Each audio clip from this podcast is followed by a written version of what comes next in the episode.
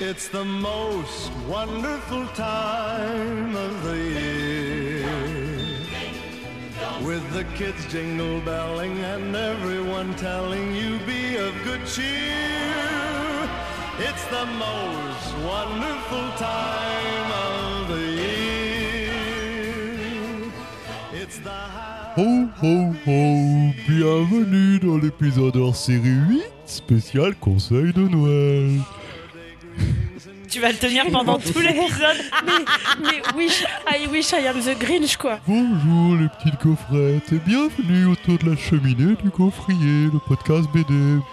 Aujourd'hui, avec mes petits lutins Marion, Mimoun, Damien, Christopher et Louise, nous allons vous proposer nos meilleurs conseils BD, comics et mangas à mettre sous le sapin.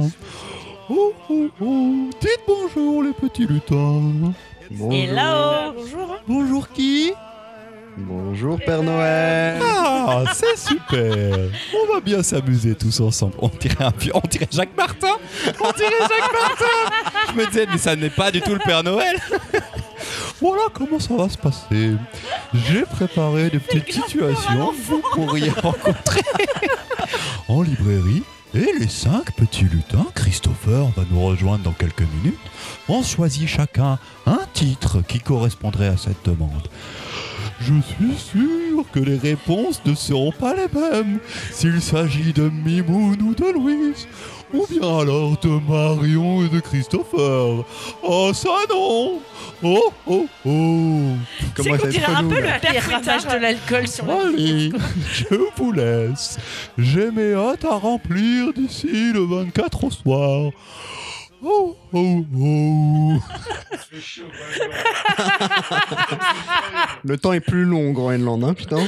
Ah, merci Père. Noël. On dirait le père Fouras. Eh ben merci, voilà. C'était un honneur de vous avoir, Père Noël. On est plus proche du Père Fouras que du Père Noël, mais ceux qui écoutent le D'après floodcast, Damien. Ou de Maïté. Non, on attends, se rappelle de ça. Maïté que j'avais fait pendant un épisode. Nous, Mimou n'était pas là, c'était dans votre maison. À Montreuil, à Noël, c'était n'importe quoi. Mon accent était, avait viré Maïté très vite. Non, j'étais censé faire Maïté et j'avais viré Jean-Michel Apathy Oui, au bout de 10 complètement. secondes. Ça avait été très rapide. marche pas très très bien. Dédicace à ceux qui écoutent le Floodcast où à chaque fois euh, le père Fouras est bien représenté. Avant qu'on passe aux mises en situation, je profite de ce petit épisode spécial Noël pour faire un petit coin coulisses de libraire. On vit une période bien étrange depuis plusieurs mois. Les conditions de travail sont en train de glisser et puis pas forcément en bien. Pour vous résumer rapidement, en plus de la pénurie de papier qui touche l'ensemble de la planète depuis déjà le début de l'année, l'augmentation des ventes de livres et principalement de BD via le manga entraîne un engorgement à plusieurs endroits de la chaîne du livre et les sociétés de distribution en charge de préparer nos petits cartons sont un petit peu surchargées, surmenées. Principalement, l'exemple le plus frappant, c'est la société MDS en charge des éditeurs que vous connaissez bien comme Dargo, Dupuis, Le Lombard, Cana, Urban, mais aussi d'autres plus petits éditeurs de BD comme Ankama, La Gouttière, Huggin Monin pour les artbooks, Ototo et Nueve, Petit à petit. petit à petit. Presque lune. Et Marion, toi en plus, tu as des généralistes qui Exactement. Et en littérature, euh, Anne Carrière, Le Tripode, euh, ActuSF, en cuisine, les livres de cuisine des éditions Mango et tout associé, ça fait du monde. MDS donc annonce une augmentation de son activité de plus de 84% depuis janvier. Clairement, personne ne mérite une augmentation de 84% quand on n'est pas préparé. Et pour vous expliquer ce que ça entraîne, ordinairement, quand on passe une commande MDS, ça met à peu près 3 ou 4 jours maximum. Et là, on est content. Tu vois, on peut fermer, bien sûr, vous avez votre bouquin dans la semaine. Sauf qu'en ce moment, c'est pratiquement un mois. Euh, C'est-à-dire que si votre libraire, là, tout de suite, n'a pas un album de ces éditeurs-là, elle ne peut plus vous l'avoir pour Noël. Et ça, c'est un peu inédit dans nos métiers. Donc, côté libraire, c'est méga enquiquinant parce qu'on est obligé de refuser euh, des commandes, euh, là où on le pouvait encore l'année dernière. Mais ça va même plus loin parce que de manière un peu désespérée pour essayer de rattraper son retard, MDS a été, enfin, a pris la décision de tout simplement annuler une partie des commandes qu'on a passées euh, depuis début novembre. Donc c'est un gros casse-tête pour les libraires pour rattraper ces annulations et ça s'ajoute à des soucis de logistique déjà assez importants à base de euh, les cartons arrivent pas forcément, les cartons arrivent défoncés, c'est vraiment plus assez compliqué. Mais le plus gros souci, selon moi, c'est de devoir gérer les changements de, voilà, de fonctionnement dans une période euh, un petit peu intense. Soyez donc sympa avec vos libraires parce que il ou elle va tout simplement faire tout ce qu'il ou elle peut pour avoir vos albums en cette fin d'année. Mais c'est la merde. Et si notre situation est à plaindre, je voudrais aussi penser aux employés dans les entrepôts de MDS chargés de préparer nos cartons de jour comme de nuit pour rattraper leur retard dans des conditions de travail et une pression sans précédent. Donc à eux, je leur dis un bon courage, euh, merci pour tout ce qu'ils font. Et euh, bah, si après ils peuvent être mieux payés, ça pourrait être sympa quand même un petit peu parce que euh, on entend des infos comme quoi Amazon a ouvert un centre à côté et que les gens partiraient chez Amazon. Ça veut dire qu'ils sont mieux payés chez Amazon.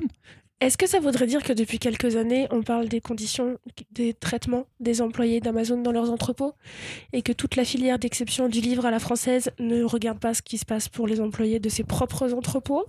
C'est la magie de Noël qui est avec nous. Et Voilà. puis- et puis, euh, la- l'augmentation de l'activité, elle a commencé en janvier, en mars. Il y avait possibilité de l'anticiper, d'avoir plus de- d'employés et peut-être de payer un peu plus si, si le chiffre d'affaires a augmenté là aussi. On espère qu'en tout cas ces employés seront euh, agréablement euh, surpris par une prime de Noël très conséquente parce que vraiment on sait qu'ils font tout ce qu'ils peuvent et que oui c'est compliqué du côté libraire mais on imagine aussi que à plein d'autres endroits de la chaîne du livre c'est sans doute encore plus la galère. Je pense aussi aux transporteurs. Moi j'ai plein de transporteurs qui ont des conditions de travail des tournées qui sont allongées alors que leurs salaires restent les mêmes. Donc eux c'est pareil. À chaque fois que je les vois, bah, je fais ce que je peux mais pour être sympa, mais malheureusement, c'est de plus en plus compliqué, donc ils en viennent à démissionner. Des fois, j'ai pas de transporteur pour livrer mes cartons. Juste, euh, moi, si je devais rajouter un, petit truc à ton laïus, quand vous allez chez un libraire et qu'il ne peut pas avoir le bouquin, notamment chez MDS, donc d'Argo Dupuis-Lombard et autres, bah, n'hésitez pas à écouter ses conseils, il vous conseillera autre chose qui fera, qui fera l'affaire. quoi. Ne tardez pas dans vos cadeaux de Noël, il y aura forcément des BD dans vos librairies, juste pas forcément celles que vous vouliez, parce que c'est des circonstances un peu exceptionnelles. On n'a jamais autant vendu de livres en France, c'est du jamais vu, mais cette petite médaille a un revers. Allez, on y va les copains? Oui. Après cette longue introduction, passons aux recommandations de Noël. Euh, Christmas Petite précision pour vous montrer les colis hein, du gaufrier quand même. J'ai demandé à tout le monde de me donner les titres très en avance. hein. Il y a environ deux semaines et demie afin de pouvoir préparer un tout petit peu la distribution de la parole. Et euh, outre le fait que tout le monde a rendu sa copie pas mal en retard, j'ai eu Mimoun qui jugeait chacune des catégories et qui me le mettait en commentaire avant de me donner le nom de sa BD. Tout Il ça sans me renvoyer correctement le document. Il m'a fait un copier-coller dans Messenger. Je l'ai fait depuis mon téléphone. Rien n'allait. Voilà, donc Mimoun, ça fait mal. Voilà. Et, et je risque encore de changer les bouquins, donc. hein. Mais non Mimoun, t'es, mais t'es horrible. Bon, la mise en situation, j'ai demandé à tout le monde de choisir des catégories par rapport à des demandes qu'on pourrait avoir en librairie, des demandes hyper générales. Euh, je suis pas allé plus loin dans les, dans les catégorisations, dans la personnalisation. Dans le jeu de rôle. dans le jeu de rôle, un jeu de exactement. rôle, Mimoun, en fait. Voilà. Mais en librairie, on pose des questions, il y a un échange, on pose des questions, on a Chris plus a quand même d'informations. a envoyé du coup le petit questionnaire Bla, bla, et Mimoun a juste répondu Tu fais chier avec tes Comment Je tu- trouvais ça d'une violence. tu fais chier. Voilà. Non, Donc, on va se c'est ça, distribuer la J'ai dit ce parole. que je pensais, ce que toi aussi tu pensais, Marion. voilà. Mais c'est parce que Mimou n'assume pas complètement le fait que pour l'année prochaine, on va surtout vous préparer un micro-trottoir avec des vrais gens. c'est ça, en fait, le truc. Pardon? Ah, pour Noël de l'année prochaine Mais en vrai, on va pas faire un jeu de rôle où tu vas faire 17 voix. Ça va nous lasser. Ah oui, non, mais j'ai dit que j'arrêtais les accents. On a bien vu ce que ça a donné avec le Père Noël, Jacques Martin. Perfoise. C'est bon. Donc la première catégorie, c'est pour un ou une enfant de moins de 3 ans. Euh, Marion, souhaites-tu commencer? Qu'est-ce que tu conseillerais à quelqu'un qui vient te demander un conseil pour du moins de 3 ans? Eh bien, euh, moi, je suis une fondue des albums de Moustique. Et euh, de Moustique qui répond toujours présent, c'est Sophie Guérive. C'est de la BD. Et c'est de l'album dans des très jolies couleurs pastel que pour ceux qui ont déjà ouvert Tulip, vous avez déjà vu. Et Moustique est un dino à un coup infini, à qui il arrive aventure sur aventure dans les différentes pages. Euh, Damien, qu'est-ce que tu fais toi pour les moins de 3 ans? Damien, il est hyper, il est chaud pour les moins de 3 Ouais, ans. moi j'ai grave craqué. j'ai grave Craqué. c'est pas du tout mon créneau. J'avais mis le grand méchant renard, mais c'était vraiment. Pas du tout moins de 3 ans, le grand méchant renard. Jamais à pour un Ah, enfant de j'avais moins de pour 3 moi, ans. J'avais dit 3 ans, tu vois, moins de 3 ans. Je trouvais que tu pinaillais un peu. Il a regardé notre, il a regardé notre enfant, il a fait, c'est hyper ambitieux, mais j'y crois. Ouais, ouais. Écoute, tu vois, moi, j'y vais, j'y vais au panache. Euh, non, en fait, je t'ai mis ça un peu en désespoir de cause quand j'ai eu ton questionnaire pour le répondre hier soir. J'étais en train de me dire, putain, mais qu'est-ce que je vais mettre? Euh, euh, J'ai bugué, puis je t'ai mis ça. Ah non, sinon, sérieusement, en y repensant, je t'aurais mis la série de des euh, albums jeunesse euh, 10 ours, tu dors. Ou 10 ours, tu m'aimes.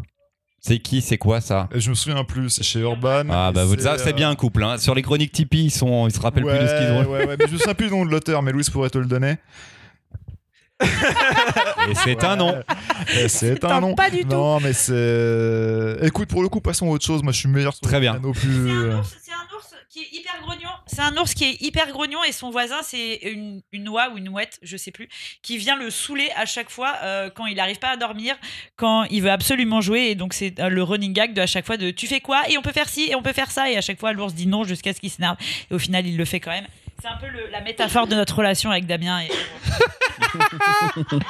Mimoun, moins de 3 ans. Alors moi, pour moins de 3 ans, je propose Pourquoi de Vouch, un livre où euh, une grenouille, c'est ça, où il faut faire la sonorité, le pourquoi comme ça, où un papa grenouille dit à son fils qu'il est l'heure d'aller se coucher, l'enfant demande, Pourquoi? Et le père va continuer à, à chaque fois à répondre, à chaque, et à chaque fois l'enfant pose la question, Mais pourquoi? Et ça va finir par euh, quasiment se mordre la queue, la dernière réponse est totalement absurde, ça va dans l'imagination, jouer le jeu, euh, de le lire comme le fait euh, Louise avec un enfant, c'est génial, ça attire l'attention, Euh, voilà, et c'est très drôle. Euh, et je conseille aussi tous les livres Non. de Chris Houghton. Euh, Oui. Graphiquement, ils Oui. attirent vraiment le regard. Euh, par exemple, Au nom Georges, qui peut être euh, un, un- Non, George, t'as encore renversé la poubelle là Oh aussi. non, George Il y a le, le- truc du, euh, du son qui revient constamment, ou alors le un peu perdu. Où, Un euh, peu perdu, c'est le meilleur. c'est pour commencer, c'est je pense le meilleur. Ouais. Mais voilà, c'est ces que au nom. Georges, ils comprennent pas encore à 3 Au nom Georges, c'est compliqué, oui, un Mais petit peu. Mais le- un peu perdu, ouf. il est très simple. Un peu perdu pour commencer, c'est parfait. Et puis, ça attire le regard euh, par la couleur. Ça plaît aussi aux parents. Parce que le dessin, c'est quand même euh, très bien graphiquement. Et puis à voir la collection, ils sont trop beaux. En plus, chacun a une couleur très très forte. Le un peu perdu, c'est le tout bleu. Et ils existent en deux éditions. Vous avez le grand format avec les pages souples et vous avez le tout petit avec les pages Et cartonnées. pour moins de 3 ans, je conseille le petit cartonné. Le petit 9 euros. cartonné, exactement, c'est trop bien. à toutes les balades en poussette. Le livre est indestructible. Oubliez pas sur les livres pour les enfants de moins de 3 ans que le plus grand kiff, c'est celui que les parents ou les adultes autour vont avoir à le lire. Il faut que ça vous amuse, vraiment. Sinon, ce livre ne sera jamais ouvert. Louise Oui, moi c'est tous les albums euh, de Mathieu Baudet, euh, n'importe lesquels, qui sont publiés chez euh, Loulou, qui est la Loulou et compagnie, qui est la petite maison de l'école des loisirs. Et euh, à chaque fois, c'est pareil, c'est des running gags, genre oh non, fais pas ci, fais pas ça, et c'est trop trop marrant. Vous pouvez tous les prendre. Le dernier s'appelle Allez papa, il est très très bien. Donc c'est un petit gamin qui va absolument épuiser son père toute la journée jusqu'à ce que la fin son père arrive, se mette dans un fauteuil. Il pense qu'il va pouvoir être tranquillou et il y a la petite sœur qui déboule. Et c'est trop chou. Et, celui, et un autre que je kiffe de ouf de Mathieu Modeste, c'est Nous quand on sera grand, où vous avez trois petits cochons qui persécutent euh, un loup. Euh, qui est euh, tout seul euh, sur son banc et qui arrête pas de dire bah nous quand on sera grand bah moi je serai pompier comme ça je pourrai arroser le loup. Moi je serai policier comme ça je pourrai enfermer le loup. Et à la fin le loup s'énerve et le loup crie et dit et ben moi je vous mangerai tous. C'est trop Ah bien Ce qui est bien avec les livres jeunesse, c'est qu'on peut raconter la fin parce qu'en en fait, on pitch toute l'histoire quand on Ouais. le conseille. On va jusqu'à la fin avec les parents parce que souvent, soit les enfants sont pas là, soit ils sont là, ils auront oublié dans deux minutes. Et donc, en fait, on fait toute l'histoire et on est méga chaud. On compte comme ça tous les trucs. C'est trop bien. et aux toilettes aussi il est trop bien je vais pas tous les faire ils sont trop bien Et moi, mon petit chouchou, c'est un livre euh, sonore. Euh, c'est dans la collection Gallimard euh, BD, je crois, enfin Gallimard jeunesse et tout. C'est Henri Death Metal. c'est les reprises de métal de Henri Death. C'est pour ça, c'est pour ça en fait cette catégorie, elle vient juste pour que tu parles de ça. En vrai, non, parce que j'ai vraiment pensé à ce, à ce- ce Voilà, Henri Death Metal. Metal. Après avoir fait toutes les catégories, je vous promets que je n'ai fait le questionnaire que comme vous. J'ai pas pensé d'abord à mes titres. Et j'adore ce Henri Death Metal parce que les gens qui l'achètent ont grandi avec Henri Death, donc qui est un, un camion sur la route camion ça fait prout prout prout mais version métal quoi En fait, en vrai, c'est pas du tout. C'est pas du tout métal, c'est aussi métal que Bernard Minet qui fait du métal. C'est-à-dire que en fait, son fils à Henri Dess a un groupe de rock et ils ont une guitare électrique et une batterie. Et pour eux, c'est du métal. Mais, Ah, très bien très bien très bien mais ça fonctionne trop bien. La musique est trop cool. Et en fait, c'est un concert qu'ils avaient donné dans un tout petit festival. Ils ont fait un seul concert de Henri Dess Metal, qui est donc un groupe qui a existé le temps d'une heure et demie. Avec des métalleux qui étaient en- vraiment en train de pogoter devant Henri Dess. Et les vidéos sont géniales parce que ça existe. je vais absolument voir ça Et donc, il y a eu euh, une adaptation en livre jeunesse parce qu'il y a les Henri Dess classiques et il y a le Henri Dess Metal et je le trouve absolument sublime. C'est euh, extrêmement drôle. Moi, j'ai grandi avec Henri Dess et ça me fait. il y a camion sur la route? Je pense qu'il y a camion sur la route. Non, mais- J'aimerais bien dans ma salle de bain Il y a- y a- faire de la musique. Tu, tu sais, Damien, que tu vas voir Henri Death Metal. Et là, vous allez devoir commander Henri Dess Metal à la maison maintenant, c'est bon. tu m'as vendu, c'est vendu, Chris. Deuxième catégorie, euh, Louise, tiens. euh, le- Alors, pour un ou une enfant fan de jeux vidéo, mais bon, vous comprenez, j'aimerais bien l'en sortir. Oh, il a la tête dans son écran. Ah, ça me saoule. Je sais même plus ce que j'ai marqué. J'ai marqué. Tu as mis euh, Space Bullets. Ah ouais, Space Bullet, c'est trop bien. Ah, et tu t'es surpris toi-même. Ouais, ouais, t'as vu, ouais, j'étais en mode Space Bullet. Euh, Space Bullet, c'est euh, le bouquin qu'a fait euh, Craig Thompson pour sa fille. Craig Thompson, vous le connaissez peut-être, c'est celui qui avait fait Habibi, qui était un énorme bouquin graphique. Bref, là, du coup, c'est du gros, gros, gros bouquin. Bouquin graphique. Je garde le terme, je vais le réutiliser plus tard. graphique. c'est un gros bouquin graphique pour les gamins. C'est une saga euh, inter. euh, Encore plus près, le micro. encore plus près. Oui, c'est une saga euh, interplanétaire. un Inter peu- quoi interplanétaire. Ouais. Un peu crado et très très cool. Voilà. Ok, Voilà, je m'arrête je peux pas en dire tout. plus. Non. C'est un one shot. C'est un one shot. euh, c'est un one shot, c'était très bien. C'est une petite fille, son père est éboueur de l'espace, non, c'est pas Ouais, ça. carrément. Et en fait, il se perd dans une mission et donc elle doit aller le récupérer à l'autre bout de la planète. Les planches sont folles de détails, c'est vraiment trop bien. Là où dans Habibi, il avait, enfin, c'était du noir et blanc. On est d'accord sur Oui, Habibi. là, Oui. la Et là, couleur. euh, la colorisation est, est totalement dingue. Et pour info, Craig Thompson euh, est en train de finir une euh, nouvelle série aux US qui s'appelle Ginseng Root, je crois. Euh, rou- roots comme les, comme les racines. Et normalement, ça va sortir dans pas longtemps. Je crois que c'est sur la route de la soie, tous ces trucs-là. Donc c'est magnifique aussi. Mais euh, on attend l'album complet. Euh, Damien, Space Bullet, il y a une tempête de merde à un moment. Damien, jeunesse, fan de jeux ce vidéo. sens du détail. Euh, alors moi, Tout est très un- scato depuis que vous avez un enfant quand même. hein. Pour un, Oui. an- un enfant, C'était moi déjà le j'avais cas avant, mis- quand j'avais même. pas, j'étais parti 7-8 ans. hein. Ouais, je pense. minima, ouais. tu vois. Damien, il était insupportable quand il remplissait son questionnaire, il me posait des questions. Alors, il a mode, choisi la eh ben, BD dont tu vas être le plus contente, donc reste Évidemment. tranquille. Évidemment, la- les questions de, de, de Chris sont tellement mal formulées. je suis obligé. Euh, blague à part, non, moi j'ai- je conseillais la série Bone.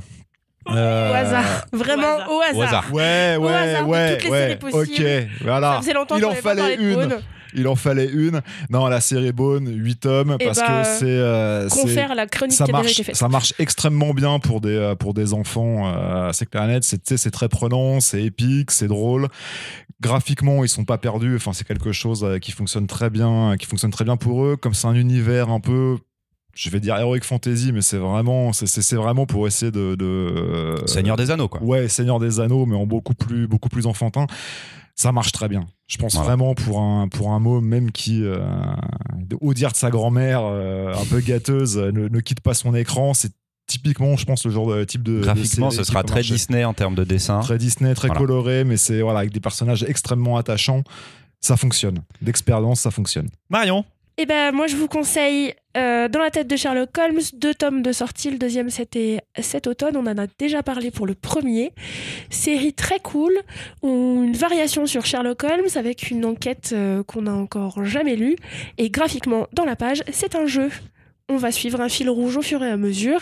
Euh, pour les enfants qui ont envie de s'investir dans ce qui se passe dans l'histoire, c'est super. et on en avait déjà parlé en effet. Là, on avait statué que c'était plus un album jeunesse pour euh, Mimoun et toi, d'ailleurs, je crois. Complètement. Euh, mais moi, j'avais beaucoup aimé. Je trouve Moi que ça marche aussi pour les adultes, mais je l'aime énormément aussi. Et donc fini en deux, mais je, je suis pas à l'abri qu'il y ait voilà, qu'il y ait un petit diptyque qui suit après. Mimoun, Quel âge aura l'enfant Ah putain. Quel âge a- Mimoun, t'as choisi quelque chose. Le choix, il me va très bien. Reste sur ton choix. Ok, je reste. Cet sur enfant mon a choix. l'âge de lire Dédale. Mais je dirais donc Dédale. Un enfant qui euh, a peut-être euh, 10, 11 ans, 12 ans, voire plus. Dédale est un manga. Il y en a un ou deux tomes.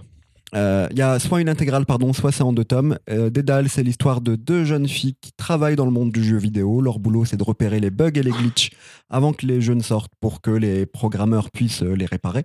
Les glitches, c'est les erreurs de physique dans un jeu vidéo. Ça peut poser problème parce que ça peut permettre parfois de tricher. Imaginez-vous que vous puissiez foncer dans un mur et accéder à la pièce qu'il y a derrière. Sauf que dans cette pièce, normalement, il faut y accéder euh, de manière en résolvant un- une énigme, par exemple. Bref.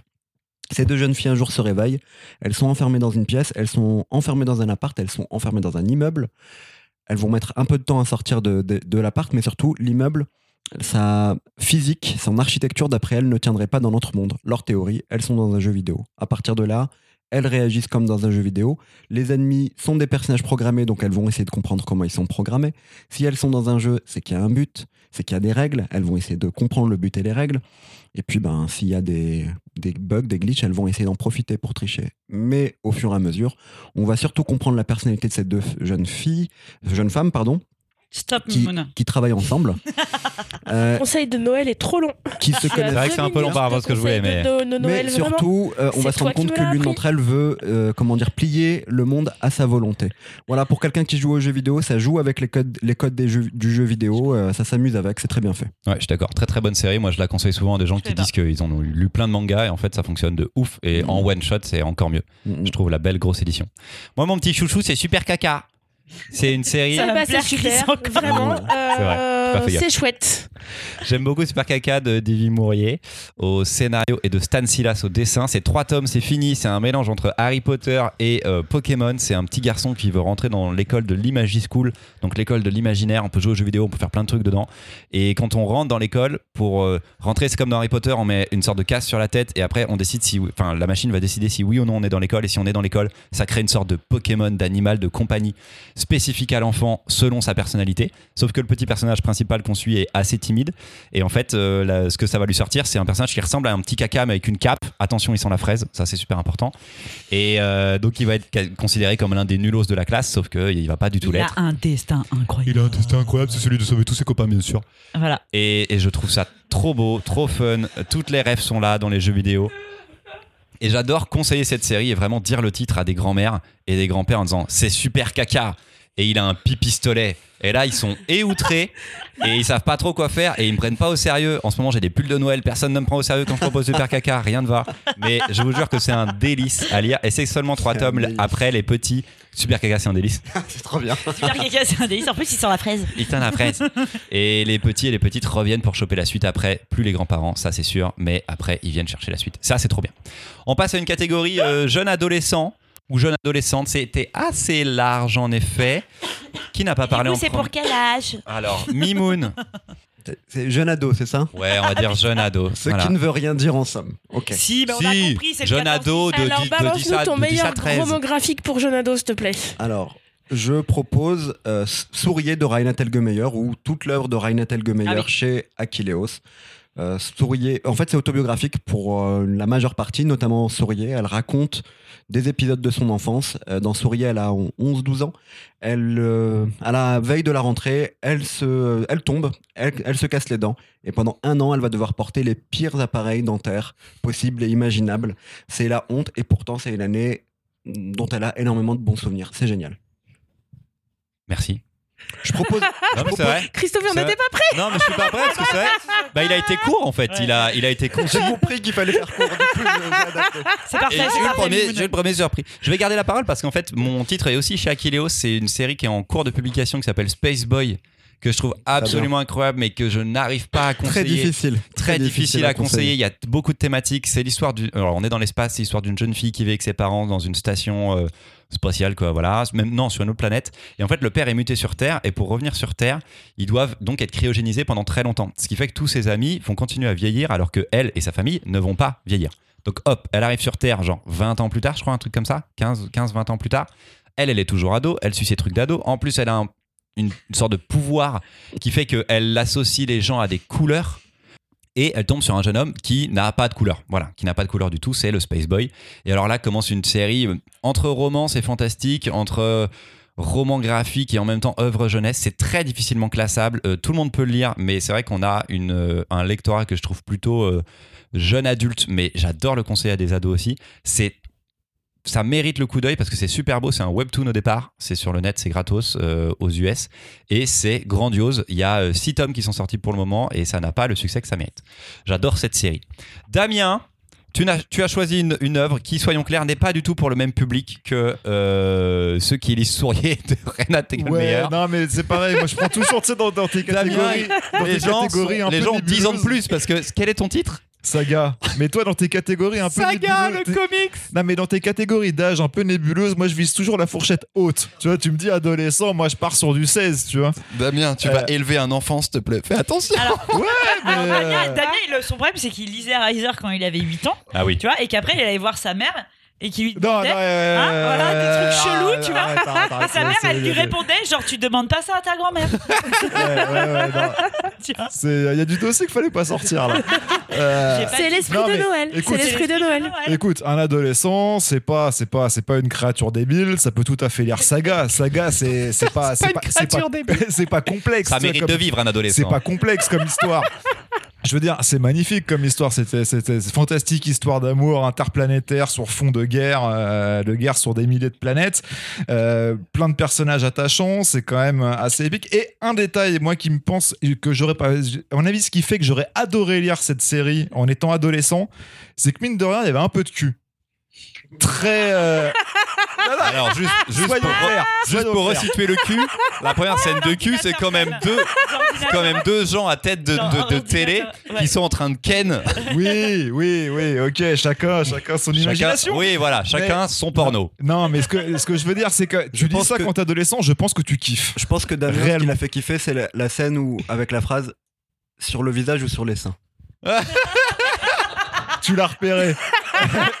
On a eu la même adolescence. On aurait adoré Saga au collège. Bon, la série Saga est exceptionnelle, tout le monde l'aime, je pense, autour de la table. C'est fou furieux et la série reprend en janvier euh, aux États-Unis. Donc ça veut dire qu'on aura la suite en France, j'espère, d'ici la fin d'année, j'espère septembre. Ça pourrait être la suite, c'est trop trop bien. Voilà.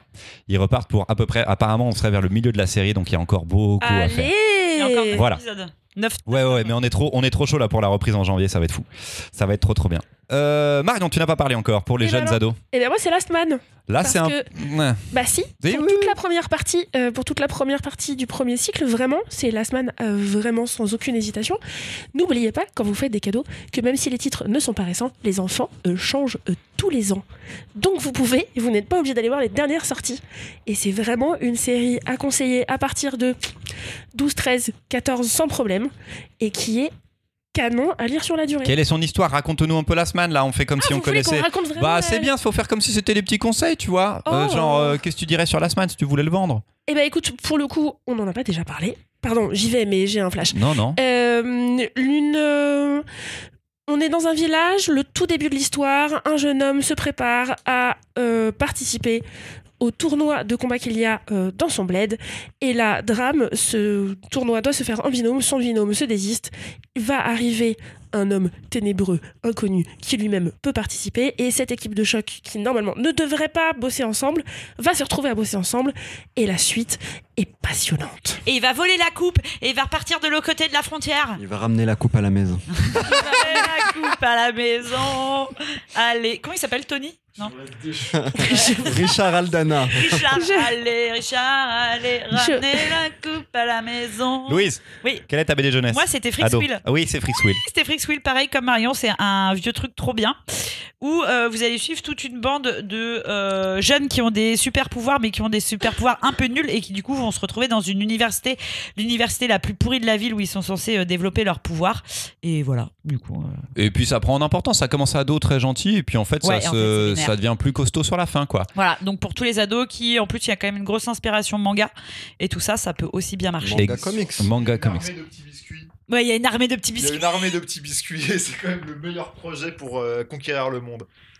Et c'est en 7 tomes la première série finie Freak Squill, mais il y a des dérivés comme euh, Funérailles, comme Kim Trauma Rouge. aussi qui sont en cours, Rouge qui étaient des one shot. Ouais. certains trucs sont, certains titres sont un peu plus adultes. Ouais, hein, ouais, carrément. ouais, mais on reste sur Free Squid. Mais Freaks euh, vraiment chouette Trop et cool. ça alterne entre du noir et blanc et de la couleur. Donc en effet sur les inspirations euh, Ouais. et franco et comics et euh, manga, un petit peu comme Last Man a un peu tout mélangé aussi à un moment. On est sur cette nouvelle école française parce que c'est français Freaks Squill et c'est trop bien. Nouvelle petite catégorie. Alors, il aime pas la BD, mais je voudrais lui faire découvrir. Qu'est-ce qu'on lui fait pour faire découvrir la BD Ça, ça sent le vieux euh, de 50 ans, non? Euh, oh non, parce que pour moi, c'est plus la personne qui aime la BD, mais qui serait pas, tu sais, qui est trop dans son délire et qui sait pas quoi offrir à quelqu'un qui voudrait s'y mettre, quoi. Genre, euh, à offrir peut-être à un vieux, peut- ça peut servir, mais, Ah, Ça sent le vieux quand même. mais à offrir ou la personne qui va l'offrir Il y a non, tellement non, de non, choix. le- pour moi, pour moi, Oui, il y a moi, tellement de coup, choix, c'est le principe de notre euh, métier. mais ouais. Était un vieux qui bat BD quoi. D'accord. Allez, Damien d'abord. Euh, écoute, moi j'avais mis Astarios Polype. Oui. Toi, tu commences par le haut du panier tout de suite. Non, mais. Non, mais voilà. Euh, Bah, oui, C'est bah, pareil, les vieux, ils méritent de vivre, alors on leur met à Stéos Non, mais Polype. pour une raison simple, c'est que toi, l'histoire, mine de rien, je pense que tout le monde peut s'y reconnaître un minimum, ça peut te toucher.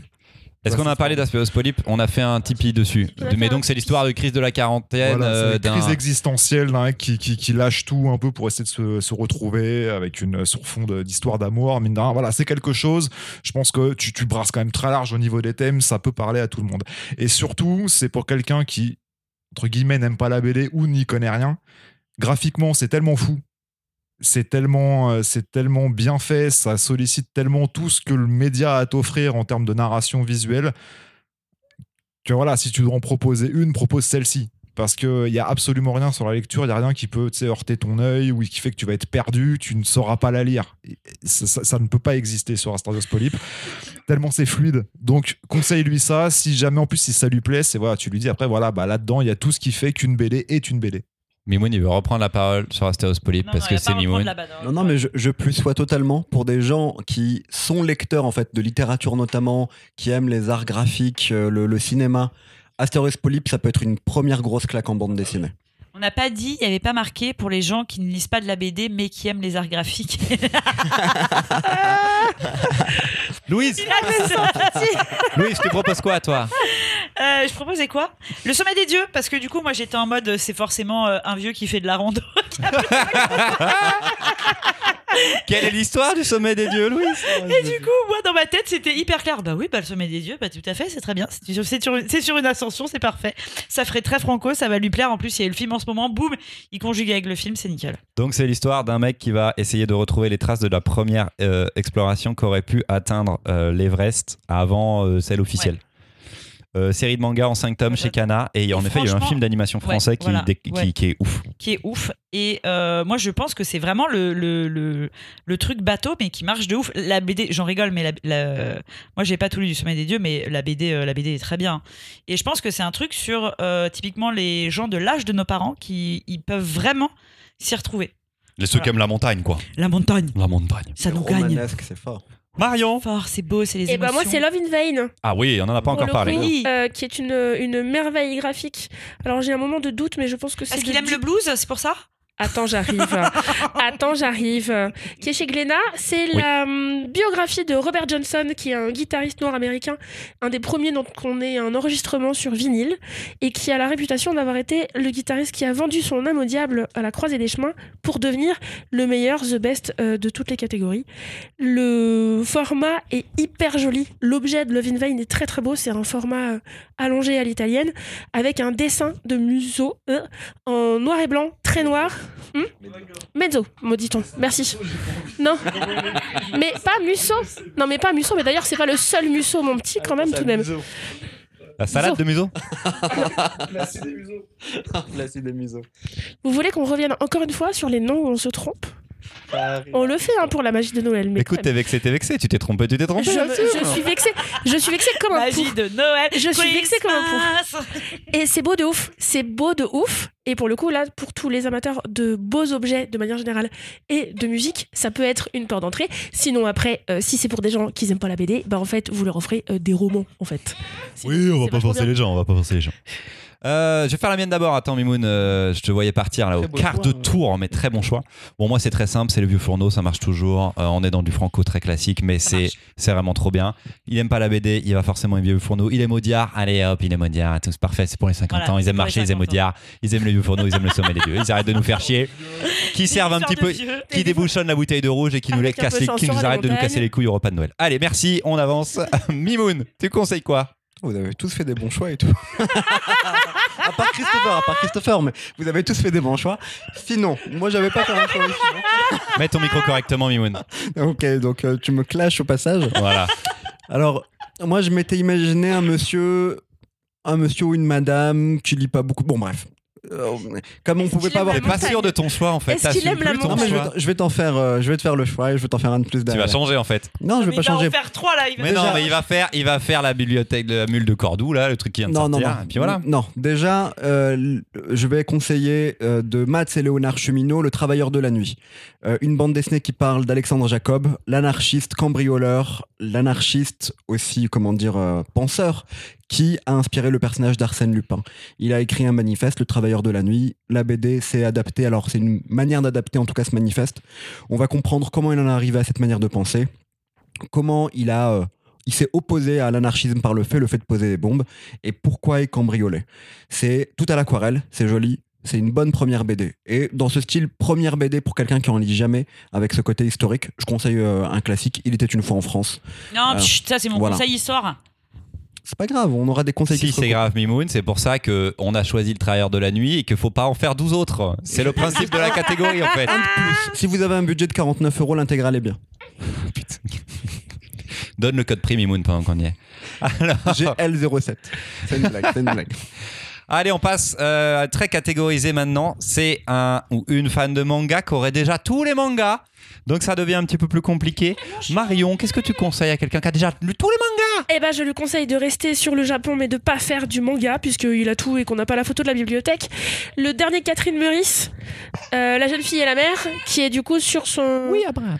Mais c'est l'esprit de Noël, nous sommes en famille, euh, l'enfant est là. L'enfant est là. Et c'est effectivement ces carnets de, ces carnets de voyage d'a priori une résidence au Japon, c'est très très beau.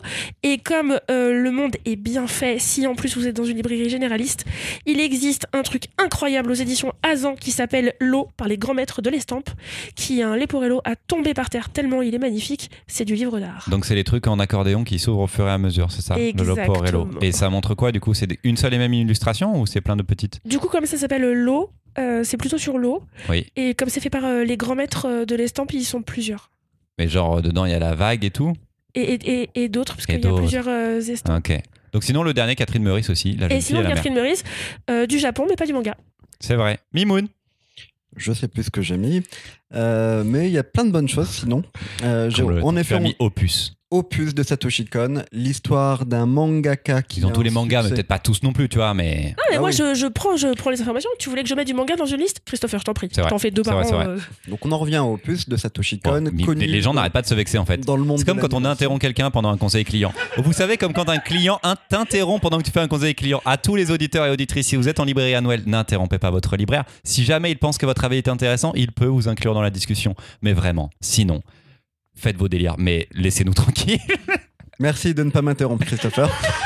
Donc, D'ailleurs, n'interrompons pas un, un- un collègue pendant qu'il fait un conseil client aussi. On ne fait pas ça. ça c'est le plus énervant, je pense. Mais- Donc, Satoshi Kon, connu dans le monde de l'animation, notamment pour son Paprika, qui a inspiré Inception de Christopher Nolan, pour Perfect Blue et d'autres.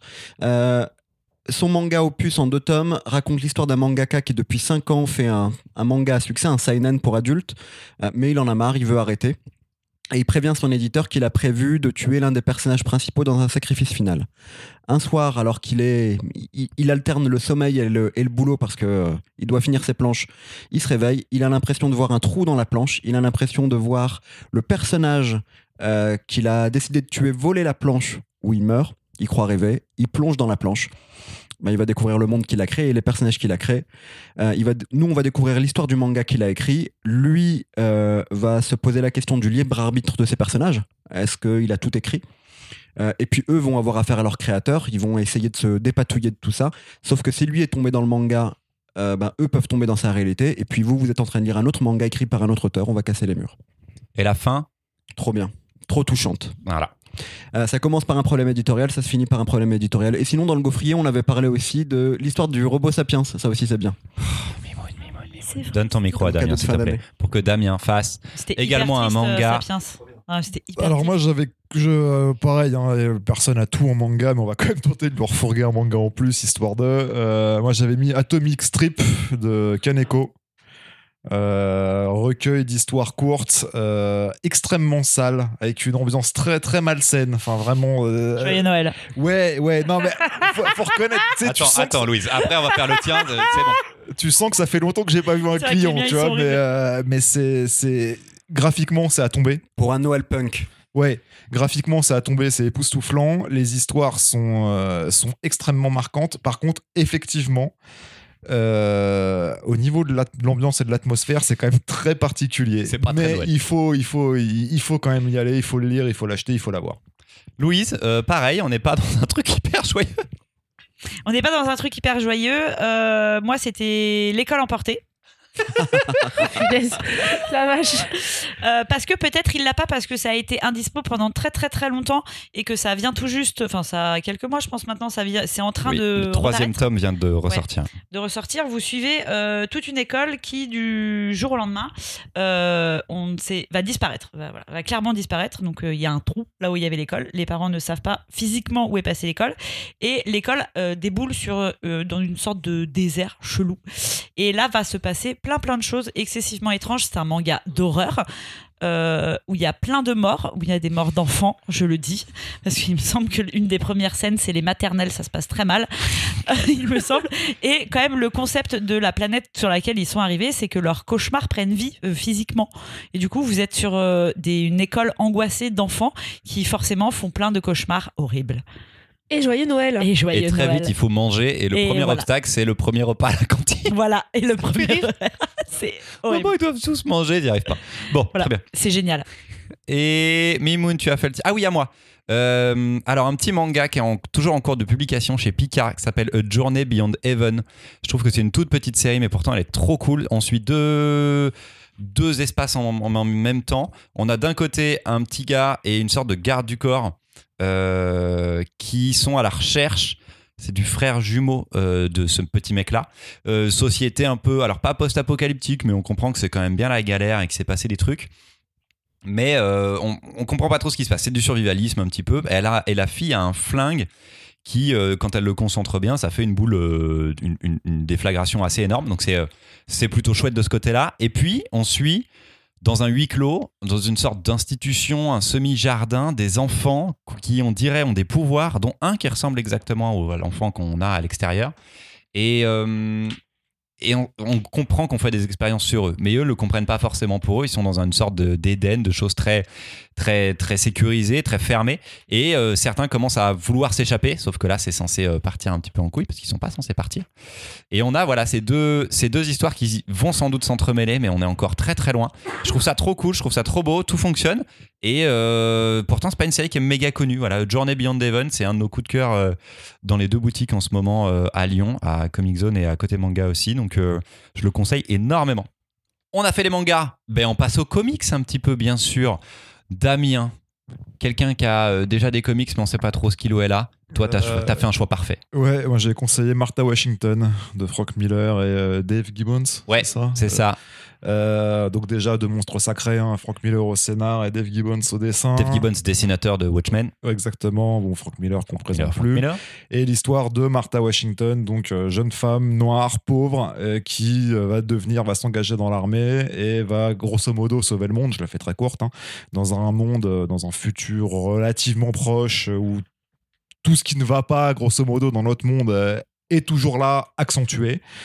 Euh, c'est une série en trois tomes. Là, là, ça vient d'être réédité en intégrale. Euh, c'est, euh, il y a quand même pas mal d'humour. Moi, ça me fait beaucoup marrer. On retrouve beaucoup de trucs, un peu de, je sais pas moi, théorie complotiste, autres, mais traité avec pas mal d'humour. Enfin, vraiment, c'est un, un truc à lire. Et surtout, ce que je trouve marquant, c'est que voilà, tu peux pas taxer Frank Miller d'être un, un progressisme échevelé et te faire dans les années 90 une série où le personnage principal est une jeune femme noire Qui, est- Sur- qui devient l'icône de l'Amérique, qui devient une sorte de Captain voilà, America qui de l'Amérique. devient, euh, Exactement, le- qui incarne là, très clairement le rêve américain. C'est, euh, je pense que sur le papier, c'était pas gagné. À l'époque, il était progressiste. Après, là, on peut vriller de la depuis- caboche.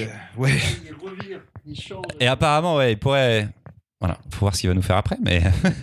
Mimoun Alors, elle adore les super-héros, mais tu sais pas lesquels elle a. Ok. Eh ben, pourquoi pas Jupiter's Legacy en deux tomes de Mark Millar et Frank Whiteley. Mark Millar au scénario et Frank Whiteley au euh, dessin. Euh, L'histoire commence en 1932. Euh, on suit un mec qui entend des voix. Il pense que ces voix viennent d'une île non cartographiée. Tous ses potes devraient le prendre pour un fou, pour un zinzin, mais ils ont confiance en lui. Ils vont le suivre, ils vont découvrir cette île. Ils vont revenir de cette île avec des super pouvoirs. C'est la première génération de super-héros de l'Amérique. L'histoire reprend en 2013. Euh, ils ont combattu tous les ennemis de l'Amérique, il y en a quasiment plus. Par contre, ils ont des gosses. Et les gosses ont pas du tout les mêmes valeurs morales que les parents. Et les gosses considèrent que leurs parents sont dans l'erreur. Ils ont toujours aidé les politiciens. Et qu'est-ce qui fait les Super guerres et les Justice crises Legacy. Les politiciens. Super Justice Legacy. C'était pas du tout ça. Pas du tout le Jupiter bon truc. Legacy. Elle était partie faire pipi, c'est pour ça elle partie revient là. faire pipi, je suis revenu en mode psh.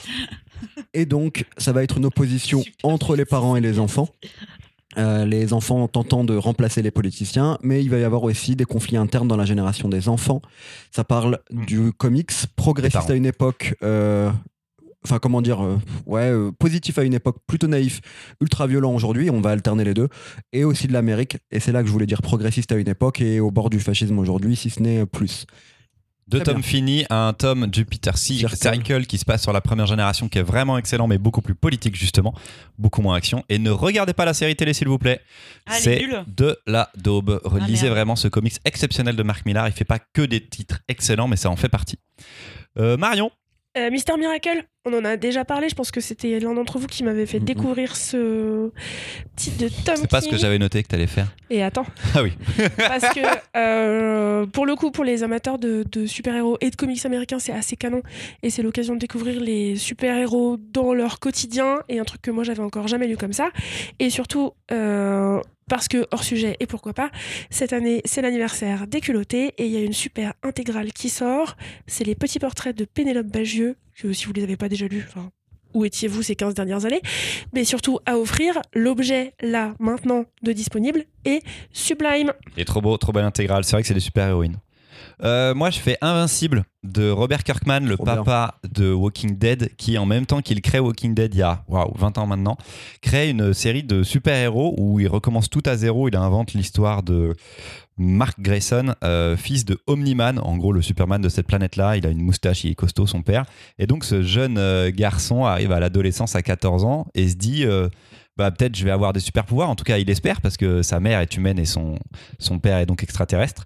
Et oui, les super pouvoirs arrivent, c'est le début de la carrière et ça commence super bien. Donc on, fait vraiment le, les premiers pas, comment faire le costume. C'est une sorte d'hommage et de parodie en même temps parce qu'il va créer ce personnage-là et il va se passer quelque chose avec son père dès la fin du premier tome que je trouve euh, assez incroyable et extrêmement gore et extrêmement violent. Et euh, plus tu avances, plus il reprend les codes du super-héros. Par exemple, pour euh, ça va va pas vous spoiler grand-chose, mais pendant très longtemps, on voit un méchant en train de préparer un plan. On comprend qu'il fait un truc énormissime et c'est trop fort. Et on se dit, ouais, ça va être l'ennemi juré d'Invincible. C'est celui. C'est ce qu'on voit toujours dans les comics. C'est le mec qu'on va affronter à la fin. C'est le boss final. Et en fait, il arrive à la fin et son plan a merdé sur un seul petit truc et il crève comme une merde devant Invincible au moment où Invincible juste est en train de rien foutre. Donc il fait, oh, tout ça pour ça. Et c'est trop cool ça. C'est Robert Kirkman qui nous mindfuck un petit peu le cerveau avec les super-héros. C'est grandiose. Il y a une série télé euh, animée aussi qui est sortie sur Amazon Prime qui est excellente. Euh, trop trop cool. Et la série est en train d'être rééditée en intégrale. Il y en aura 12. On en est à 4 et Delcourt fait un travail de ouf en ce moment avec les intégrales. Damien vient de vous en parler avec Martha Washington. Il y a euh, Velvet aussi, The Goon. Tout ressort en intégrale chez Delcourt. Rising Irrécupérable. Rising Star. C'est un taf de dingue. Il y a des séries mythiques Tony chez. Delcourt. Tony Chu là qui vient d'arriver. 4 tomes en, euh, pour 40 balles seulement. Et il y en En trois tomes. ce sera en trois intégrales, mais dedans, il y a l'équivalent de quatre Oui, c'est anciens ça, tomes, oui, quoi. C'est ouf, c'est totalement fou. C'est ouf. Louise, toi aussi, grosse intégrale, là Oui. Non. Si. J'ai mis quoi? Gotham? Non. Ah oui, t'as- ouais, je voulais partir sur Black Summer. Ah, d'accord, ok. Mais vas-y, fais Gotham Euh, Central aussi, si tu veux. Oui, bah du coup, je peux en faire deux. Il y en a une dont j'avais déjà parlé que je kiffe et qui est très très cool, qui est du super-héros sans super-héros, c'est Gotham Central, où euh, vous suivez euh, toute la vie d'un commissariat. euh, oui. Du... Oh, oh là là, pardon. Du euh, commissariat. elle elle s'est fait reprendre par son mec, ouais, Ah hors ouais, micro, non, ouais. euh, allô, bisous. Joyeux Noël, on verra ça après. Euh, Esprit de Noël, toujours esprit de Noël, la joie, de Noël. euh, la paix des ménages. Et bonne, bon Donc, déjeuner. euh, toute la vie du commissariat central euh, de Gotham, donc euh, du super-héros sans super-héros, et c'est très très cool. Et euh, effectivement, l'autre grosse intégrale euh, de Warren Ellis, c'est ça Oui. qui est euh, Black Summer, No God et euh, No Hero et Hero- No- Super No- God. Ouais, Super God. Super Justice League, No Ouais, Hero putain. Summer Black. Cacaboudin. Si vous voulez du super-héros, euh, soit qui sont trop humains, soit qui pètent un gros plomb, euh, bah du coup c'est euh, c'est là-dedans, c'est chez Warren Ellis. En général, c'est des trucs. C'est chez iComics. Ouais, c'est chez iComics. de Warren Ellis. Ouais, pff, enfer. c'est aussi Je chez sais lui, pas. il doit les avoir. On Ouais, doit les savoir. Je Cette sais, information n'est pas fausse. Ouais. je sais pas si les fans fans de comics euh, ils, ils ont ou pas. Je travaille pas en spé comics donc. Non, non, mais c'est très bien. euh, Et en effet, c'est pas ouf connu. C'est extrêmement gore. Les dessins de Roi de Rip c'est- sur les deux premiers, ils sont ma boule. C'est du Avatar Press. Ah ouais, ouais, c'était bien costaud. Mais après, Super God, le troisième de la trilogie, n'est pas du même dessinateur et est beaucoup plus euh, mystique et métaphorique. Et mais voilà, je le trouve beaucoup plus profond et euh, en même temps, il conclut bien la trilogie. Ça, ça marche pas mal. C'est vrai, en ça marche général, très très bien. peut-être les gens qui sont fans de Sleep, ils ont pas celui-là. Ceux-là, quoi. C'est vrai. Voilà. je. Euh, On, je vais pas faire toutes les catégories, on est déjà à 50 minutes d'épisode, je vais Merde. sauter des trucs et en plus je vais les faire dans le désordre. On passe à la BD documentaire les amis, c'est la dernière Ouais, que je vous avais demandé, mais la on va en la d'avant.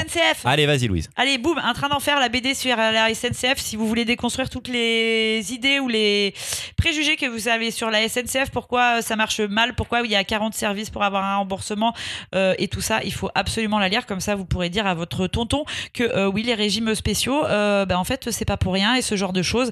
Et vous aurez tout plein d'arguments parce qu'on apprend plein plein de choses à lire chez absolument. La ville brûle, ouais, c'est fait par deux frères dont un qui a travaillé à la SNCF je crois ça, et l'autre qui est dessinateur. c'est mortel. C'est extrêmement intéressant Ouais. et euh, bah, on a pris le train avec Mimoun pour venir et puis euh, on comprend ce que c'est quoi. Enfin voilà.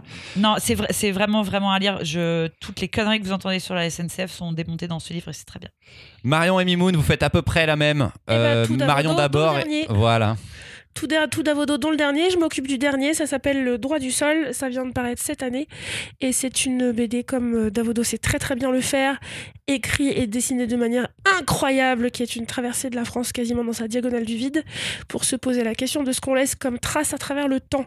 Je passe la main à Mimoun pour l'intégralité de la biblio de Davodo qui tient du génie. Alors donc tout d'Avodo, les mauvaises gens, un homme est mort, cher pays de notre enfance, mais je vais juste parler des mauvaises Les gens. ignorants. Euh, les, oui, les ignorants, mais moi je plus encore celle que, que je viens de citer. Les mauvaises gens, Étienne Davodo part à la rencontre de deux personnes qui ont grandi dans les Mauges, en Anjou, qui avaient euh, 5-6 ans en 45 à la Libération, et à travers leurs témoignages, dans cette France très catholique, très, très de droite, euh, très tradie, euh, dans un coin pour le coup qui est très catho de la France, il va montrer comment tout doucement au fil des années s'est mis en place un sentiment ouvriériste qui va amener en 80 à l'élection de Mitterrand, mais surtout ce qu'il va montrer, c'est des années 60 aux années 80, le- l'implication et l'influence des prêtres rouges, des prêtres ouvriers. Moi, je connaissais les prêtres rouges et les prêtres ouvriers euh, dans les milieux, euh, enfin, dans les banlieues par exemple, mais à la campagne, j'en avais jamais entendu parler. 80, c'est la seule élection, où les campagnes votent à gauche. Ben, c'est une thèse sur l'histoire de France, comment ces hommes ont changé l'histoire de France, euh, ont influé sur l'histoire de France. En 80, euh, Jean-Paul II euh, va les, excommunier ou les forcer à rentrer dans le rang. Ben, ça va être leur histoire à eux. Et là aussi, tout à l'heure, on parlait de ceux qui ont jamais lu de BD, qui aiment pas la BD. Ben, ça peut montrer à des gens qui n'ont jamais lu de BD comment euh, la BD peut aborder des thématiques euh, d'histoire, ou historiographiques, parler de l'histoire de manière hyper intéressante, faire du documentaire, du reportage. Moi, je vais faire Charlie Chan Okshi euh, chez Urban Comics, qui est un album fou, euh, semi-document, enfin faussement documentaire d'ailleurs. C'est la biographie d'un grand dessinateur euh, de Singapour. Singapour, Singapour, c'est ça. Et euh, c'est fait par un mec qui s'appelle Sonny Liu et il nous raconte l'histoire de ce mec-là depuis son enfance jusqu'à toutes ses œuvres et en fait l'histoire qu'a eu euh, ce mec à affronter euh, bah, le régime chinois qui avait une importance dans toute l'histoire de Singapour sur tout le XXe siècle et même avant, mais là on se concentre sur le XXe siècle. C'est euh, ça pourrait être comparable à l'importance de la Chine, l'influence de la Chine avec Hong Kong maintenant, si on voulait dire un petit peu des protectorats, des, des, des endroits un petit peu qui ont leur propre liberté par rapport à la Chine mais qui ne le sont pas totalement non plus. Et on passe de BD en BD, on passe de BD qui ressemble à Astro le petit robot à des BD beaucoup plus politiques, pratiquement du comics américain. Donc l'histoire de ce mec-là, de Charlie Chan, est, assez folle parce qu'on alterne entre enfin, sa vie, sa biographie et en même temps ses œuvres et les explications. Donc il y aura des extraits de ses œuvres. Et ce qui est totalement fou, c'est qu'en fait ce personnage n'existe absolument pas. C'est une invention de Sonny Liu pour expliquer, montrer l'histoire de Singapour à travers une fiction, donc une fausse biographie, mais qui se tient pourtant de bout en bout et qui est à la fois un hommage à Singapour et à l'histoire de cette région-là, mais aussi à la BD, parce que tous les genres de la BD dont il va parler, ce sont des genres qui existent à ce moment-là à travers la planète. Donc il prendra du Astro le petit robot un petit peu, il prendra du strip américain, euh, à ce- une- Returns. à une humoristique, voilà, du Returns. Il y a tout, c'est une vraie déclaration d'amour à la BD à Singapour. Le format est fou, le dessin est fou. Sonny Liu fait preuve d'une richesse, d'une d'une beauté graphique qui est absolument incroyable. Et euh, on pourrait croire que c'est vrai, sauf que ça l'est pas. Et quand ça l'est pas, ça prend une dimension euh, tout autre. Je le trouve immense cet album-là. Damien, qu'as-tu choisi en BD documentaire? Et bon, on va changer de braquet. Euh, J'étais parti sur Hip Hop Family Tree. Ah oui. Voilà, parce que c'est euh, pour peu que tu. Pour, voilà, pour la personne qui s'intéresse, qui, a- qui a envie de connaître un peu les, les- les racines du, du- du hip-hop et du rap euh, en BD, c'est une somme. Voilà, c'est c'est quand même assez fou. C'est assez exhaustif, c'est plongé dans l'atmosphère du New York de l'époque, euh, entre autres. Graphiquement, c'est quand même très impressionnant. Et Piscor, il fait, il fait plus que le taf. Et c'est. euh, voilà, moi, je, je peux dire quand même que je m'y connais un petit peu en rap ou autre. J'apprends plein de trucs dans cette BD. On apprend plein de trucs, mais ça va pas à fond non plus. Ça, ça Non. montre tout le monde en fait. ça, voilà, ça montre tout le monde, mais c'est vraiment le panorama de l'époque. T'as l'impression d'être en soirée avec eux. Ouais. Voilà, de voir comment ça se passait. euh, Il y a 4 tomes de sortie, c'est fini ou pas? Euh, pff, je euh, non, je pense que je pense que non, mais il aura jamais fini. Je pense qu'il Oui, c'est ça. C'est une œuvre qui pourra pas se terminer. Non. Ok. Mais en tout cas, en France, 4 tomes et aux États-Unis, il n'y en a pas plus. Juste pour info, Ed Piscor a sorti l'une des séries les plus trash possibles cette année aux États-Unis. Red Room, c'est dégueulassement horrible. Et euh, j'espère que ça va sortir en France bientôt parce que c'est vraiment. Euh, ça, ça rend vraiment sale. Ça fait vraiment pas, pas plaisir. Eh ben, mais c'est attend. Euh, L'avant-dernière, j'en ai coupé plein d'autres, mais celle-ci, elle me fait rire. C'est pour quelqu'un qui adore les romans graphiques. Qu'est-ce qu'on fait pour quelqu'un qui adore les romans graphiques? Mimoun Oh, n'était donc pas du tout content de cette question. Mimoun, il a envie de le taper, tu sais. Bon, ma réponse à Christopher directement, c'est Mais bordel, qu'est-ce que ça veut dire les romans graphiques? Il a aimé quel roman graphique? Mais pour être plus gentil, s'il n'a pas lu Asterios Polyp, c'est le moment de lui mettre sous le sapin. Voilà, bon, Damien, on a déjà parlé d'Astéos Polype. Marion? Rusty Brown, parce Allez. que l'objet est très joli et que de Chris vraiment, Ware. euh, pour un amateur euh, de romans graphiques, il a forcément entendu parler de Chris Ware parce qu'il lit Télérama. On Et dit donc, beaucoup trop roman graphique. Ouais. Voilà, euh, Bouquin graphique, excusez-moi, j'ai mal posé la question. hein. euh, œuvre de bande dessinée, euh, dessinée avec une continuité temporelle et néanmoins du texte et de la réflexion. Cette personne connaît Chris Ware, puisque ça va être l'occasion d'en reparler à Angoulême cette année. Et vraiment, l'édition l'édition de Rusty Brown est extrêmement jolie. Ça fait un très très beau cadeau. Oui, c'est. Louise, quel est le roman graph- le bouquin graphique Le que tu aimes bien conseiller Une série et en quatre tomes, c'était les blasts de Manuel Arsenault. Allez, c'est très Noël. Allez, bam, paye ton Noël et la dépression. Qu'est-ce que ça qui raconte est, euh, qui est euh, un polar où au tout début euh, du bouquin, vous avez euh, un monsieur qui est euh, face à un inspecteur de police. On ne sait pas ce qu'il a commis, mais a priori, il a fait des trucs absolument horribles. Et on va revenir dans la vie de ce monsieur qui a une vie de merde euh, et qui, à des moments, est atteint par euh, des blasts et ne sait plus ce qu'il fait pendant ces blasts. Voilà. Damien. Bisous. Eh bah écoute, euh, ton sur ton, plus plus ça marie bien avec le climat. Moi j'avais conseillé From Hell. Joyeux Noël Polar aussi, très bien, en effet. Ça veut Grosso modo- la joie non plus. Grosso modo, la théorie de. euh, je- le nom m'échappe, euh, je suis complètement euh, l'auteur. Euh, Jack Léventreur. oui, euh, non mais. euh, Alan Moore. Alan Moore, voilà, la théorie d'Alan Moore sur l'identité de Jack l'Éventreur. Voilà, Mimoun- Parle pas Mimoun, dans un il micro, obligé- putain Mimoun, il est obligé de, de continuer sur Bah, il Alan répond au bout de 40 pages, on sait qui c'est, puis il en faut 500 pour savoir pourquoi. Voilà, mais c'est c'est quand même assez fou. Puis moi, comme l'appellation roman graphique ou bouquin graphique m'insupporte, j'aime bien filer ça aux gens parce que ou ils adorent et dans ce cas-là, ils, tu peux, tu, tu- ils sont sauvables, Ouais. ou ça leur tombe des mains et tu leur fais chais. Bon, et puis moi, je reste euh, avec euh, Alan Moore, parce que je leur fais bah, dans ma boutique, euh, si vous voulez du bouquin graphique, bah, je vous sors Watchmen, quand on va pas se faire chier. On va faire quand même le plus grand comics de tous les temps. Ou alors, si vraiment je leur fais un historique euh, du bouquin graphique, je fais bah, vous allez devoir me prendre un petit Will Eisner, hein, c'est un peu l'invent- l'inventeur du bouquin graphique, hein, dans les années 40 aux États-Unis et tout, il fait plein de petits trucs. Voilà, démerde-toi avec un Will Eisner. Il y a euh, Delcourt qui fait des From Hell en ce moment en couleur, en plus, qui sont recolorisés par Andy Campbell. C'est moi j'aime bien, c'est plus accessible peut-être pour certains, mais l'œuvre originale est en noir et blanc. Elle est très très bien en noir et blanc, From Hell. Et euh, Will Eisner, les intégrales aussi chez Delcourt sont, ont- sont pratiquement finies de sortir. Je crois qu'il en reste encore une. Ça regroupe trois bouquins à chaque fois. Et comme la trilogie New York, euh, ça c'est quand même un petit plaisir de vie, de d'humain. Euh, Will Eisner a été absolument incroyable pour euh, saisir ça. On va terminer le dernier. Surprenez-moi, je veux un ovni. Est-ce que c'est pas la meilleure demande qu'on ait en librairie Ça, quand quelqu'un vient et dit, écoutez, j'ai Là, tu aucune lui idée. un bouquin à 80 euros. Voilà, je veux vraiment offrir un truc incroyable. Le truc. Et, et il sera surpris avec voilà, un Go Winch, comme sera- dit Damien. Euh, Marion, qu'est-ce que tu offres, toi? Eh bien, moi, c'est pas du tout un bouquin à 80 euros, mais un tout petit format chez Lapin qui s'appelle Rupture d'Alois Mendoza qui est sorti cette année. Et c'est un petit bijou d'aquarelle de double page, des tranches de vie très très courtes de constat ce que c'est que le moment de la rupture dans les relations avec les gens. C'est pas forcément des relations amoureuses, c'est juste des moments de changement. Et on en ressort avec une patate incroyable. C'est très très très très très beau.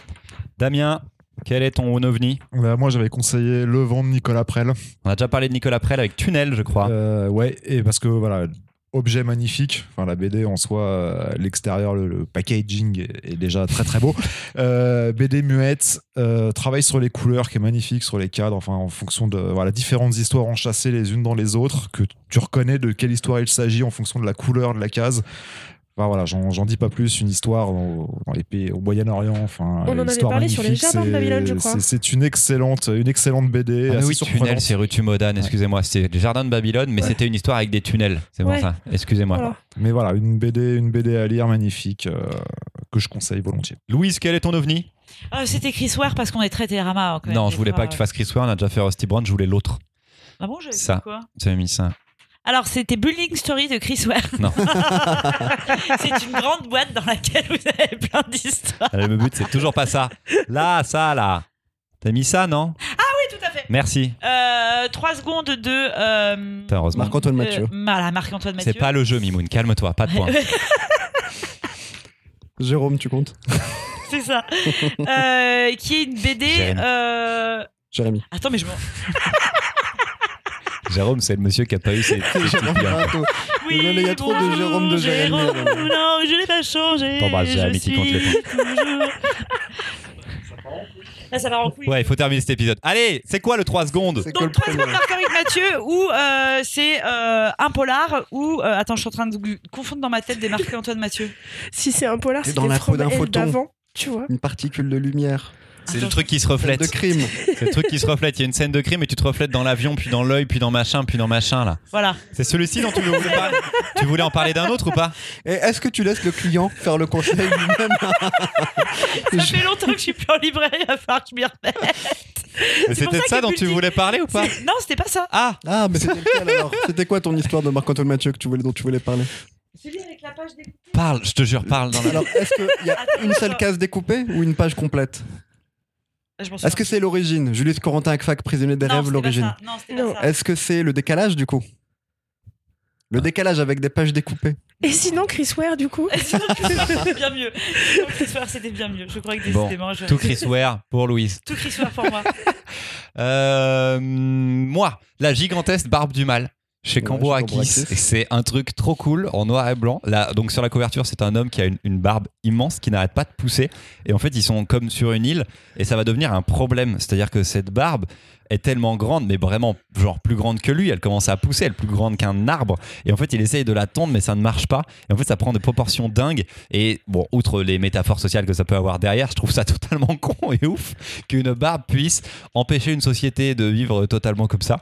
C'est sorti de nulle part, mais en fait, c'est quelque chose, une BD qui va nous faire réfléchir aussi. C'est magnifiquement beau de noir et blanc. La couverture est superbe aussi. Euh, la gigantesque barbe du mal, euh, qui, que j'aimais beaucoup conseiller au moment où j'ai commencé à avoir une barbe et euh, aux gens qui me disaient non, mais vraiment. On dirait soit un clochard, soit un islamiste. Vraiment, ferme ta gueule. Vraiment, ferme ta gueule. Heureusement, on est passé à autre chose. Voilà, la gigantesque barbe, la gigantesque barbe du mal. Mimoun? Alors moi, c'est La Manticore de Mayol Vigourou euh, à l'atelier Quintal. Donc c'est un livre que vous trouverez difficilement. euh, autant vous le Et merci les conseils de Noël. Édité à 1100 exemplaires. J'en ai encore quelques-uns. Il pue ton Euh. Édité à 1100 exemplaires, c'est de la micro-édition, c'est fait main. L'auteur a passé un week-end avec ses amis euh, pour imprimer ça en risographie, donc un procédé d'impression quatre couleurs par petits points, en resserrant euh, les- l'espace entre les points, en les séparant, en les superposant, en les rapprochant, on crée d'autres couleurs. L'histoire euh, se passe dans un monde qui peut rappeler le monde persan. Euh, c'est un monde fantastique. Un enfant vient à naître, l'enfant naît avec un sexe féminin, mais son père préfère dire que c'est un garçon. L'enfant va être élevé par un oncle et une tante. Ça crée un trouble du genre chez le personnage principal. Euh, à l'âge quasiment adulte, euh, le personnage principal euh, revient chez ses parents, découvre sa mère, une mère totalement misogyne, une mère qui est un monstre. Ça serait sûrement très mal passé si la mère l'avait élevé. Ben, L'enfant découvre une famille dysfonctionnelle, mais surtout va essayer de changer la mère par la diplomatie. Ça va pas le faire. C'est une épopée au bord du fantastique, une épopée intime, euh, où on parle de, de la quête de soi, la quête du genre, et ça va s'inspirer graphiquement de la miniature persane. Les planches sont ouf. Ouf, magnifiques. Vous les regardez et le sens, euh, c'est génial. Et perdu, le sens de la perdu. narration est génial. Il m'a perdu vraiment pour terminer l'épisode là-dessus. Je voulais vraiment donner la parole à Mimoun en mode je je, Eh je ben, te désolé. remercie, tu vois, je ne t'en veux pas. De- Eh ben, je t'ai fait souffrir pour cette chronique et tout, enfin pour faire tes chroniques et là tu me fais sors ça. Non mais vraiment Mimoun. Non, mais vous êtes horrible parce que ce premier livre de Mayol Vigouroux vaut vraiment le coup et vous êtes horrible de pas lui le respecter son boulot. Non, mais évidemment. qu'on C'est pas par rapport à l'album Mimoun, c'est par rapport à ce que tu Oui, viens de oui. dire. tu sais très bien. Tu t'es écouté parler là les deux dernières minutes. Pas du tout, pas du tout. Bon, on vous remercie. J'avais plein d'autres catégories. Genre, quoi par T'as exemple, oublié j'avais quoi fan d'histoire et de voyage. Il y avait pour Ah les ouais. fans d'humour. Pour quelqu'un qui aime le cinéma, Damien, on avait les mêmes. Quel est ce film Le truc de quiz et tout? J'étais trop content. Ça, ça aurait été trop bien. Quelle est cette série Voilà. Bon, je suis désolé, on n'a pas tout fait, mais je vous mettrai quand même tout dans la description de l'épisode. Euh, donc si vous allez sur notre site internet, euh, je mettrai les sélections de tout le monde pour chacune des catégories, avec si j'ai le temps des liens pour aller vous procurer ces albums-là, pour trouver ce que c'est chez les éditeurs. Allez chez vos libraires, merci à tous. Euh, on espère vous voir pendant tout le mois de décembre en librairie et profitez bien et gâtez vos proches. À, à la semaine prochaine, parce que du coup, exceptionnellement, il sera pas dans deux semaines. Le prochain épisode est un épisode spécial jeunesse qui sera dès la semaine prochaine, parce que sinon, il arrive le 26 décembre et ce serait bien trop tard pour vous faire des conseils de Noël spécial jeunesse. Bisous. À dimanche prochain, salut Salut Merci les copains Tout Chris Ware, je répète. tout Chris Ware. Chris Ware marche pour tout.